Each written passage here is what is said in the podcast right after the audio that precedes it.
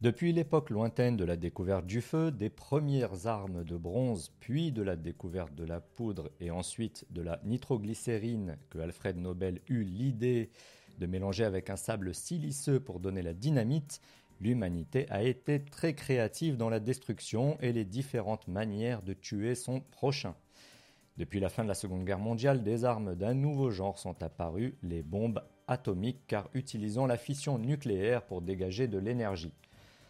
Aujourd'hui, même ces premières bombes paraissent dérisoires par rapport à ceux dont les différents pays disposent ou pourraient disposer, car dans ce domaine, il faut le dire, l'opacité règne. Rappelons que les États-Unis sont les premiers à avoir développé des armes nucléaires et le seul pays au monde à les avoir utilisées en temps de guerre lors des bombardements de Hiroshima et Nagasaki. les conflits n'ont pas disparu, les guerres non plus, régulièrement la menace nucléaire est brandie, quelle heure est-il à l'horloge nucléaire? Essayons d'y voir un peu plus clair avec Rachid Achachi. Bonjour, cher ami Rachid. Bonjour, camarade. Euh, j'espère que vous allez bien. Bah, très bien, ça faisait un moment. Oui, tout à fait. On est bah, reparti heureux d'être là à nouveau. Alors, Rachid, déjà, est-ce qu'on se rend vraiment compte du pouvoir destructeur de ces bombes, les bombes nucléaires? De manière abstraite, euh, oui. De manière concrète, euh, il n'y a que les Japonais pour euh, malheureusement pouvoir en témoigner. Mais de manière abstraite, ça peut devenir plus matériel ou matérialisé quand on regarde les vidéos euh, des explosions d'Hiroshima et de Nagasaki. Mhm. Quand on voit les dégâts que cela peut engendrer en termes thermiques, déjà par rapport aux champignons et au périmètre de destruction immédiat, par rapport au deuxième périmètre de destruction grave, pas totale mais grave, et puis les radiations qui peuvent euh, s'inscrire dans la durée, c'est-à-dire de manière transgénérationnelle, avec des déformations, avec déjà des gens qui meurent d'irradiation euh, immédiatement. et sur le très long terme. Et sur le très long terme. Donc c'est mm. tout simplement horrible comme arme, mm. d'où le fait euh, qu'elle est qualifiée de dissuasive et pas d'arme de premier emploi. Justement, est-ce que ça, ça, cette vocation dissuasive est toujours d'actualité aujourd'hui? Bah oui, vu qu'on n'y a pas eu recours durant toutes les guerres qui ont suivi la Deuxième Guerre mondiale, donc a priori, il y a un équilibre, ce qu'on appelle un équilibre de la terreur, euh, je crois qu'on va en parler, mhm. euh, qui fait que la dimension destructive de la bombe et la nature irrémédiable des dégâts est telle que effectivement, ça permet de retenir euh, les pays qui la possèdent ou de, ramener à l'ordre les pays qui ne la possèdent pas et qui pourraient en subir les conséquences. Parce que l'avantage de la bombe, par la dimension dissuasive, c'est qu'elle permet de sanctuariser le territoire national à moindre coût. Donc vous pouvez littéralement ne, pas avoir de chars, ne pas avoir d'armée euh, conventionnelle. Il suffit d'avoir les têtes nucléaires avec la capacité de les transporter de manière furtive ou de manière quasi furtive afin de toucher l'ennemi pour sanctuariser totalement votre territoire. D'où le fait qu'il y a beaucoup de pays qui cherchent à l'acquérir tout simplement pour se prémunir face à l'hégémonie américaine en l'occurrence euh, depuis la fin de l'Union soviétique.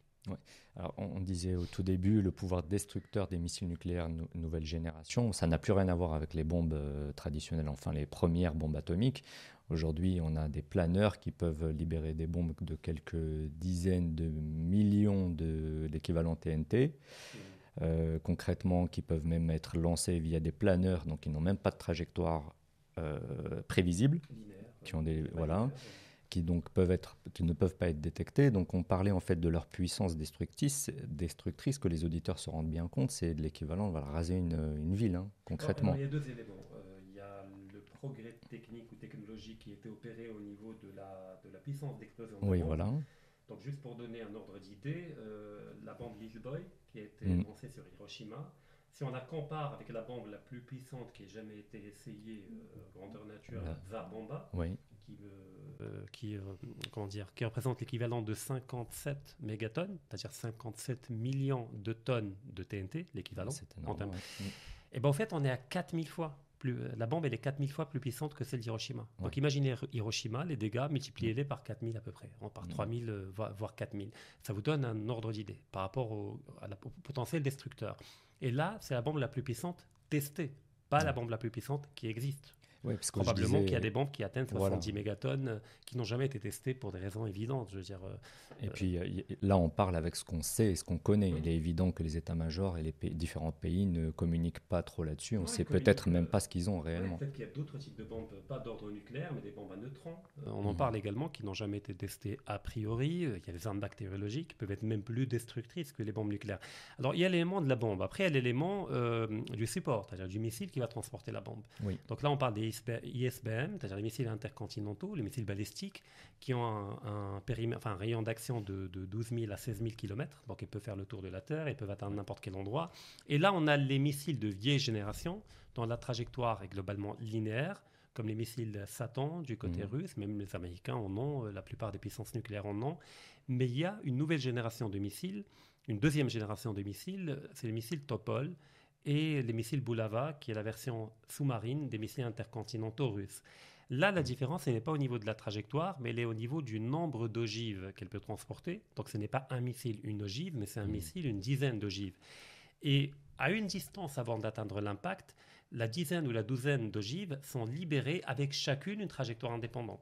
Bien définie, oui. Bien définie. Donc là, déjà, ça augmente la capacité d'atteindre la cible, quand bien même le système antiaérien du pays cible, on neutralisera 4 ou 5 et on aura toujours 5 ou 7 euh, qui vont atteindre leur cible. Et puis à la troisième génération et la dernière de missiles, que la Russie possède, que probablement les Américains et les Chinois vont finir par posséder dans un horizon de 5-10 ans, mais pour l'instant il y a un monopole technologique, une rupture technologique opérée, ce sont les missiles hypersoniques. C'est-à-dire des missiles qui euh, se déplacent à une vitesse 10 fois supérieure à celle du son, euh, qui ont une trajectoire qui peut être programmée, euh, qui ne soit pas linéaire, et donc qui peut changer, téléguidée, la seule limite, peut-être, c'est le rayon d'action de ce type de missile qui est de 3000 km environ, mais ça peut très rapidement évoluer vers 10 000 ou 8 000. Mm-hmm. Mais avec 3000 km à partir de Kaliningrad, qui est l'enclave russe située au cœur de l'Europe euh, du Nord, eh ben, on peut atteindre Londres, on peut atteindre Paris, on peut atteindre la plupart des, alliés américains au niveau de l'Europe occidentale. Mm. Donc là, en fait, on a un éventail très large de missiles. Et puis, dernier élément, pour compléter le tableau, c'est que dans la doctrine militaire soviétique, industrielle soviétique, tous les missiles russes, même conventionnels, sont pensés du point de vue de l'ingénierie pour être capables de transporter une ogive nucléaire. D'accord. Donc, en fait, même les missiles euh, Tochka ou même les missiles Iskander, tous les missiles conventionnels peuvent très rapidement, en changeant la charge explosive, devenir des missiles nucléaires mhm. de moyenne et de courte portée. Donc, en fait, il y a une infinité de possibilités de lancer une ogive du ciel par un bombardier stratégique, euh, par un sous-marin, par un navire, destroyer ou euh, par des silos fixes ou encore par des unités mobiles. Bah, euh, justement, je, justement, je voulais vous interroger là-dessus. En quoi consiste le bouclier euh, anti, anti-missile et anti-nucléaire des différents pays? Ça se, ça se présente comment exactement? Alors, il y a deux éléments. Il y a premièrement le système de détection du lancement d'un missile euh, nucléaire mmh. intercontinental euh, que beaucoup de pays possèdent, enfin, le, plus important étant celui que la Russie a hérité du système soviétique, qui permet par différentes signatures radioactives, mais également par des signaux radars, de détecter déjà le lancement du missile, car n'oublions pas que le missile nucléaire est le plus vulnérable au moment de son décollage, parce qu'il n'a pas encore atteint la vitesse maximale d'ascension. Et donc on peut déduire la trajectoire, on peut le neutraliser s'il n'est pas très loin, et si on arrive à décrire la trajectoire. Euh, et les États-Unis également possèdent euh, un système de radar euh, et satellitaire qui permet de détecter. Alors une fois le missile détecté, eh ben, on ne peut l'abattre que par un missile sol-air. Anti-aérien tout simplement, comme les S-300, S-400 ou les Tomahawk du côté américain.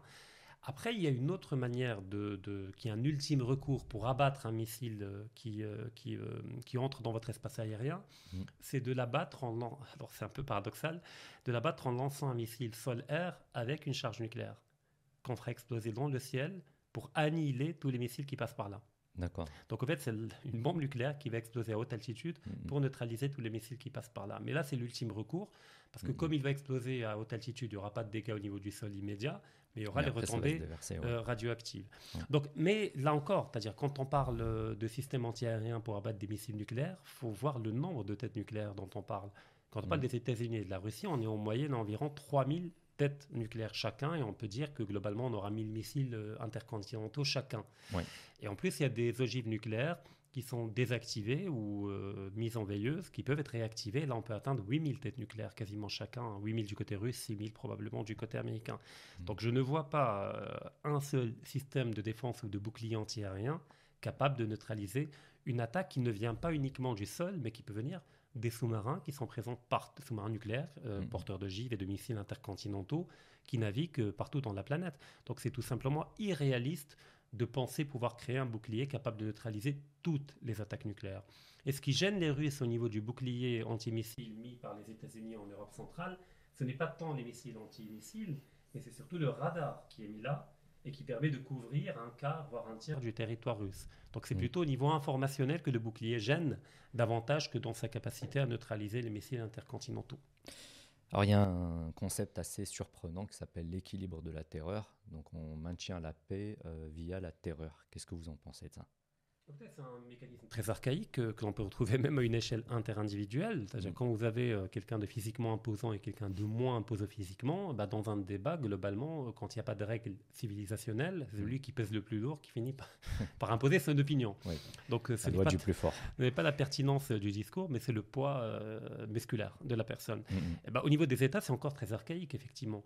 Parce qu'il y a un concept très ancien qu'on appelle l'équilibre de la puissance, avant même l'arme nucléaire. C'est que quand un État voisin est en train de se surarmer, il crée une asymétrie en termes de capacité de projection, capacité de, destruction, et ben je suis amené, moi, l'État voisin, à m'aligner sur sa capacité mm. militaire afin de maintenir un équilibre, parce que l'équilibre est dissuasif, car, dissuasif, car il est plus facile de, de, de, de, projeter son hégémonie sur un État voisin qui n'a pas d'armée, qui n'a pas de capacité. On y pense à dix fois quand l'État en face a les moyens de riposter et même d'annihiler notre attaque. Et eh ben, le nucléaire, c'est juste projeter l'équilibre de la puissance à une échelle beaucoup plus grande. C'est que là, effectivement, si j'enclenche une guerre, c'est la destruction totale. Donc, y a, mm, on ne va même pas parler de paix ou de retour au statu quo, mais c'est tout simplement la destruction totale. Ce qui a permis en même temps d'éviter une troisième guerre mondiale depuis 1945 jusqu'à aujourd'hui. On a connu des crises comme la crise des missiles de Cuba, comme celle d'aujourd'hui en Ukraine. Mais globalement, c'est assez efficace comme euh, mécanisme d'équilibre de la bah, C'est assez efficace hein, jusqu'à un certain point, parce que j'ai l'impression que c'est un peu comme Pierre et le loup. Quoi. À force de crier au loup, à force de, brandir la menace nucléaire, un beau jour, ça ne servira plus à rien. Il faudra l'activer. Bah, là, c'est le problème de la rhétorique. Euh, parce qu'effectivement, il y a un mécanisme qu'on appelle euh, l'escalade pour la désescalade. Parce mmh. qu'au fait, quand il y a une escalade verbale au niveau conventionnel, bah, pour ramener le niveau de tension au point de départ, et eh ben on mm. monte brutalement le niveau d'escalade en invoquant l'arme nucléaire, ce qui permet de calmer l'ardeur des autres. Mais euh, on part de l'idée qu'il y a une relative lâcheté chez les autres. Mais quand les autres sont également dans une logique jusqu'au boutiste, et eh ben effectivement, mm. l'escalade pour le désescalade ne marche pas. Ça donne lieu à, escalade pour escalade.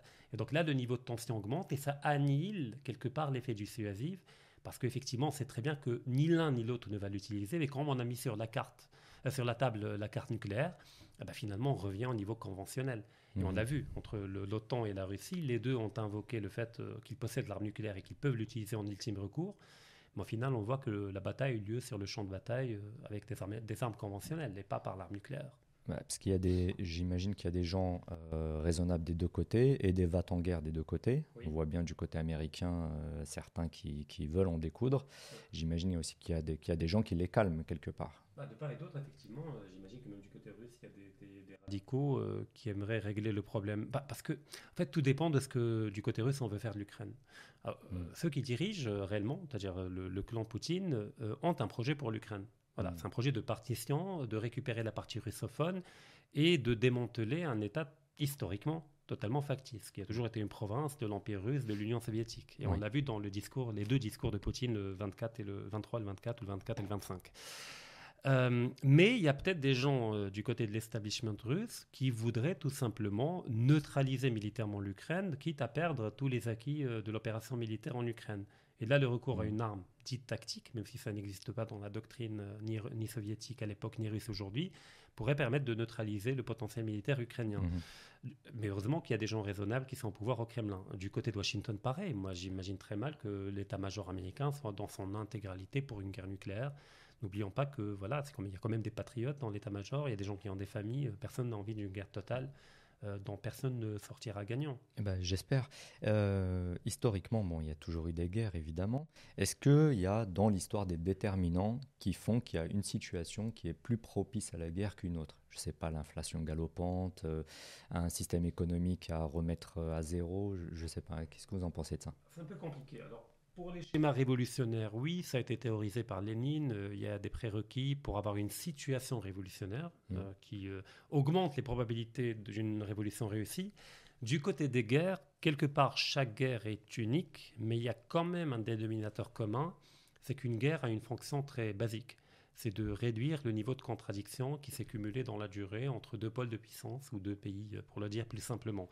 Donc ça permet de remettre à zéro euh, et d'aller vers un nouveau statu quo, vers un nouvel équilibre, vers, une meilleure paix. En fait, la mmh. guerre, c'est passer d'une paix à une autre, d'une paix moins bien à une paix meilleure pour le vainqueur. Euh, oui, il y en a qui disent lorsqu'on perd au jeu d'échecs, on balance le jeu par terre et puis on recommence à zéro. Oui, exactement. Là, c'est un, un, autre cas de figure. ça peut être le cas pour la finance internationale actuellement. Oui. On voit qu'elle est en train de perdre du terrain. Bon, oui, ce n'est pas faux. Euh, d'autant plus qu'il y a une loi euh, qui a été mise en avant par Karl Marx dans le Capital, qui est la baisse tendancielle du taux de profit. Mm. C'est que le capitalisme, de par son mode de fonctionnement, euh, voit son taux de profit tendre vers zéro. C'est-à-dire vers, une forme d'inertie, de, récession économique, de crise économique majeure quand l'économie est mondialisée.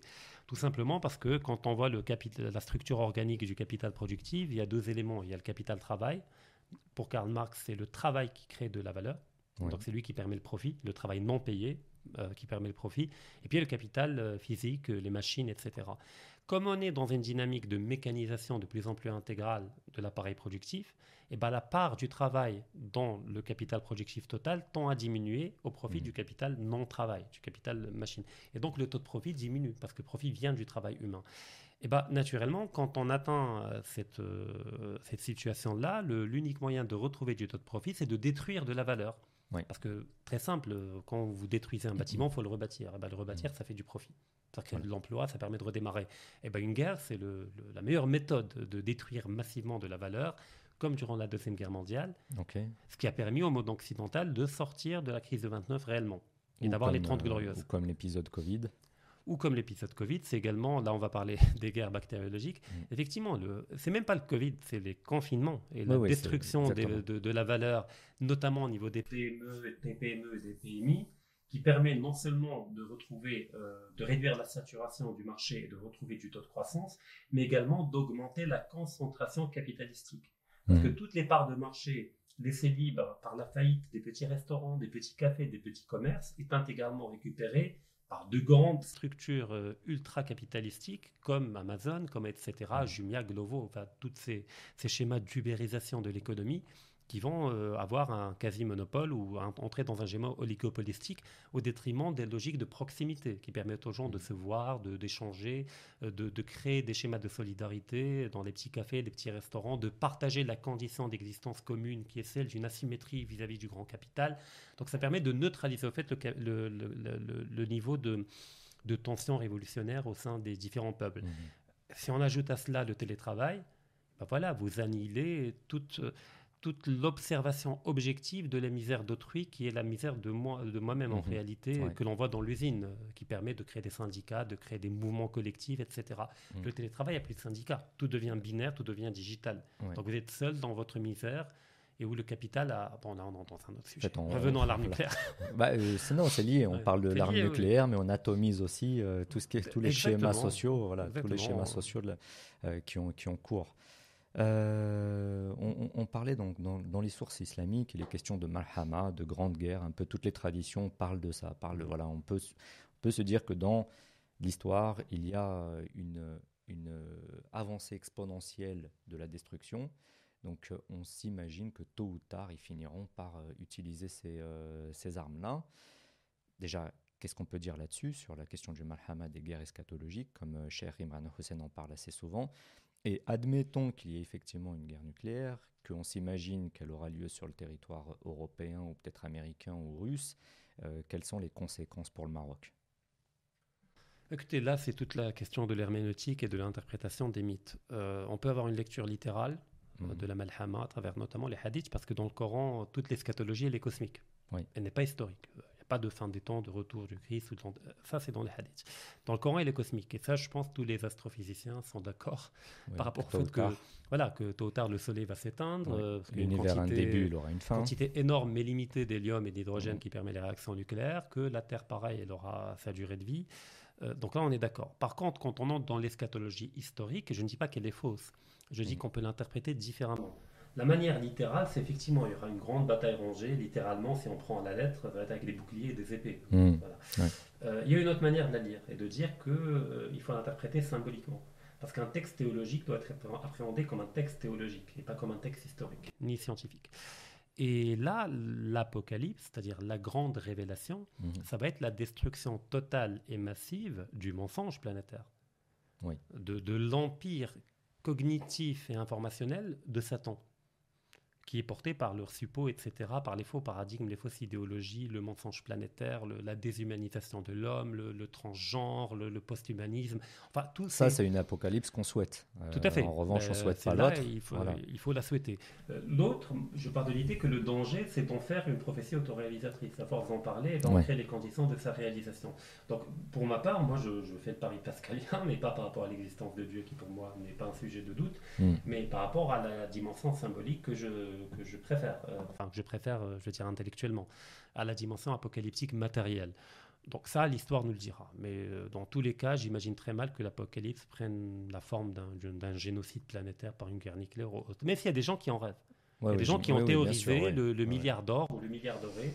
Déjà que la planète Terre devrait avoir un milliard d'habitants. D'autres ont théorisé 400 millions d'habitants. Mm, mm. Non seulement ils ont théorisé, mais ils tentent de mettre en pratique. Oui, il y a les causes naturelles, mais il y a aussi voilà, les choses qu'on fait pour aider à accélérer un petit peu le... on ne peut pas tout dire mm. sur Internet, mais ils, peuvent nous, ont sorti une grippe euh, un peu plus aiguë que les autres. Voilà, on en a fait une maladie euh, littéralement semblable à la peste noire. Mm. Que, bon, les chiffres euh, démontrent le contraire. Là, il y a des scandales qui remontent, nous, on les a mis en avant même avant, qui deviennent publics. Après, bon, les gens, ils assument ce qu'ils Bon, on ne va pas en dire trop parce que sinon la vidéo ne va pas parvenir à nos auditeurs. Mais oui, la, logique bactériologique peut devenir réellement une arme. Et on peut être confronté à terme à un virus modifié génétiquement avec un marqueur ethnique qui va cibler telle catégorie ethnique et pas telle autre. Après, le risque, c'est qu'il mute. Parce qu'effectivement, euh, on ne peut pas maîtriser toutes les possibilités de, de mutation accidentelle que peut avoir un virus. Mais ça fait partie des, armes qui, pour moi, sont infiniment plus dangereuses que l'arme nucléaire. Alors, si jamais il y, a une, guerre, effectivement, une guerre nucléaire, est-ce que le Maroc est prêt? Alors, on sait par exemple que dans les grandes capitales européennes, en, tout cas en France, à Paris et dans les autres villes, chaque premier mercredi du mois, il y a des sirènes qui s'enclenchent pour prévenir la population qu'il peut y avoir une attaque. On sait globalement que voilà, si ça arrive, il faut qu'on aille se réfugier dans le, dans, le métro. En Suisse, ils ont même des bunkers, etc. Est-ce que le Maroc a prévu à des dispositifs de prêt en cas de conflit, en cas de guerre euh, voilà, prêt pour alerter la population et protéger les populations et protéger aussi les voies d'approvisionnement, etc. Il y a quelque chose de prêt là-dessus? Déjà, pour moi, l'idée de pouvoir protéger la population, je ne parle pas de l'élite, hmm. mais la population d'une guerre nucléaire relève du mythe. Vous pouvez faire tous les bunkers du monde, tous les, les, sites euh, anti-bombardement du monde c'est valable pour des bombardements conventionnels. Et mhm. encore, euh, les, armes thermobariques euh, permettent d'aspirer l'air qui se trouve à l'intérieur des, des, sites même enfouis sous terre. Ça permet, c'est horrible, même les, vos poumons finissent par sortir tellement ça absorbe l'air. Mhm. Mais une guerre nucléaire, c'est tout simplement impossible, vu l'onde de choc, vu la, la chaleur, l'augmentation du niveau thermique provoquée par l'explosion. Mais même, admettons, vous avez un bunker qui permet même de protéger des radiations, mhm. imaginons, d'accord le stock de nourriture est limité quand même tenir 6 mois, un an, 4 mm. ans, alors 10 ans, 4 ans. Vous allez sortir du bunker. Oui, oui, on va pas y rester à vie. le sol va être euh, radioactif, euh, l'air va être radioactif. Euh, l'eau polluée. Voilà, l'eau polluée, les animaux, pareil, soit morts, soit modifiés génétiquement. Vous aurez des, des chiens à trois têtes. là, c'est le, cas extrême, mais est-ce que. Voilà, c'est le cas extrême, on ne peut rien, absolument rien faire. Mais dans une guerre normale, conventionnelle, est-ce que le Maroc a prévu des choses? Est-ce qu'il y a des choses? On a des sirènes pour le mois de Ramadan, pour l'oftar, ah, qui donc, être détournées. Donc on pourrait utiliser les minarets, c'est ça, comme système d'alerte? Oui, non, mais c'est vrai, je vois, les sirènes, elles sont bonnes. voilà, non, non, on n'a pas. On n'a pas. On a, pas. Premièrement, mm. parce qu'on n'a pas de métro. Je rappelle mm. que les métros soviétiques ont été bâtis à la période stalinienne avec une profondeur extrême. Mm. On prend des minutes pour descendre l'escalade dans les métros russes, pas comme à Paris ou à New York. Euh, on n'a pas, pas eu ça. Donc on n'a pas de structure euh, souterraine capable d'accueillir massivement la population. Par contre, des abris anti-bombardement, combien peuvent accueillir 1000, 2000 On parle de 35 millions d'habitants. Hmm. Aucun pays au monde ne peut permettre à toute sa population. Non, toute non, mais il y a, en tout cas, il y a chaque commune en, France, hein, c'est le cas que je connais. Voilà, même, il y a... même à Paris, alors combien ça peut accueillir? Il y a une station de métro par quartier, il y a, il y a chaque commune a un système d'alerte. Un... 10 millions de personnes. bien sûr, bien sûr, mais je veux dire, est-ce que le pays voilà, est prêt? Est-ce qu'il y a des stocks de nourriture? Est-ce qu'il y, a des, est qu'il y a des choses, un minimum, on ne va pas dire dans le meilleur des cas, mais est-ce qu'il y a un strict minimum pour assurer, voilà, en cas de problème, qu'on s'en sorte pas trop mal. Pour la population générale, je ne crois pas, tout mm. simplement parce que les politiques qu'on a menées au niveau agricole étaient orientées vers l'export et donc à aucun moment on a assuré notre souveraineté alimentaire. Parce que le dogme libéral a fait que nos élites partaient de l'idée de sécurité alimentaire par les marchés, en partant de l'idée que il ne sert à rien de produire un blé non rentable au Maroc puisqu'on peut l'acheter quatre fois moins cher euh, à l'étranger. Oui, on a vu ce que ça a donné, hein, ça marche bien. Et comme le monde est intégralement mondialisé, on aura toujours accès à, du blé à l'étranger. Oui. et ben là, on voit effectivement, euh, bah, je rappelle que depuis 2012, j'ai pas cessé d'écrire et de dire que la souveraineté alimentaire doit être pensée de manière stratégique et pas dans mhm. une logique de marché, de rentabilité. Pareil pour l'énergie. Je quand on voit nos stocks, c'est 30 jours pour, en termes d'hydrocarbures. En termes mm. alimentaires, c'est quelques mois, 6 mois, 7 mois. On importe la moitié des céréales dont on a besoin. Donc là, effectivement, on ne pourra pas nourrir notre population au-delà de 6 mois. Le mm. pays va être paralysé en termes de mobilité au bout d'un mois, si jamais euh, il y a une rupture totale d'approvisionnement. Donc là, effectivement, ce n'est pas pour être alarmiste que je le dis, mais c'est pour mm. prendre conscience de la problématique que l'on va dans un monde de plus en plus imprévisible, de plus en plus instable, parce qu'on est dans une rupture de paradigme, on est en train de quitter le moment unipolaire on y est encore, on ne l'a pas encore pleinement quitté, mais un monde multipolaire commence à se dessiner. Et ben entre les deux, il y a les plaques tectoniques qui se touchent, il y a les réagencements qui se font, mhm. et c'est très douloureux pour tous les pays périphériques euh, entre les différents pôles de puissance qui émergent. Et donc, il est temps peut-être de repenser la question de la souveraineté de manière sérieuse, déjà de manière théorique. Et oui. Parce que là, on voit tous les ministres, toute l'élite dit euh, souveraineté, souveraineté, souveraineté, mais vous leur demandez de vous définir ce qu'est la souveraineté, ils sont incapables de la définir. Tout simplement parce qu'elle n'a pas été pensée théoriquement au Maroc. Mm. Qu'est-ce que veut dire la souveraineté? Bon, il y a Jean Baudin, Karl Schmitt, etc. Mm. on est capable, normalement, de la repenser aujourd'hui de manière contemporaine et d'en faire un appareil conceptuel que l'on pourra par la suite décliner au niveau agricole, au niveau énergétique et à, tous les niveaux. Non, mais c'est pour ça que ce genre de jeu prospective est intéressant, parce qu'en se disant, voilà, comme, comme dit l'adage, euh, on, on, se prépare au pire, mais on espère le meilleur. Donc il n'y a pas de mal à se préparer au pire, à envisager tous les scénarios et à dire, bon, ben voilà, c'est là que j'ai une faiblesse et je vais la, je vais la combler. Non, tout à fait d'accord. Et déjà, en termes de souveraineté alimentaire individuelle, Exactement, oui. il faut avoir un minimum de mhm. stock chez soi, de, de, de, de pâtes, je sais pas, bah, traditionnellement, d'eau potable. Traditionnellement, normalement, ça se fait. Hein. Vous allez dans toutes les campagnes, euh, y compris chez moi, voilà, on a un stock pour une année. On a de la farine, on a, du blé, on a du, de l'huile, on a tout ce qu'il faut pour tenir une année. Il y a beaucoup de manières de mais en ville, euh, c'est du flux tendu, continuel. C'est un problème. On peut avoir une logique de petit stock. Le but n'est pas d'aller courir dans les supermarchés et d'acheter massivement, d'avoir mm. un stock et d'adopter une logique, là, pour le coup, capitalistique de first in, first out. Mm. Vous, devez tout le temps avoir, par exemple, 20 kg de pâtes. Et ben, quand vous mm. consommez un kilo, il faut en racheter un autre et le maintenir. Même vous consommez 4-5, mais après, il faut, remettre à niveau le, stock et le maintenir. Au moins de tenir le temps que la situation s'est stabilisée. Mm-hmm. Peu importe s'il s'agit d'une guerre ou d'autre chose. Alors au niveau de l'armée marocaine, je ne sais pas, et tant mieux, parce que ça relève du secret défense, le moment elle n'a pas communiqué là-dessus, mais je pars de l'idée qu'il y a quand même un stock euh, alimentaire d'eau potable capable, de, capable de permettre à l'armée marocaine de tenir en cas de conflit prolongé. Eh ben, merci beaucoup pour tous ces éclaircissements, euh, cher bah, Rachid. Merci à toi, cher Et on se retrouve bientôt pour. Euh, avec plaisir, c'est toujours agréable de discuter avec vous. Et on se retrouve bientôt pour un nouveau sujet. Avec grand plaisir. À bientôt. À bientôt.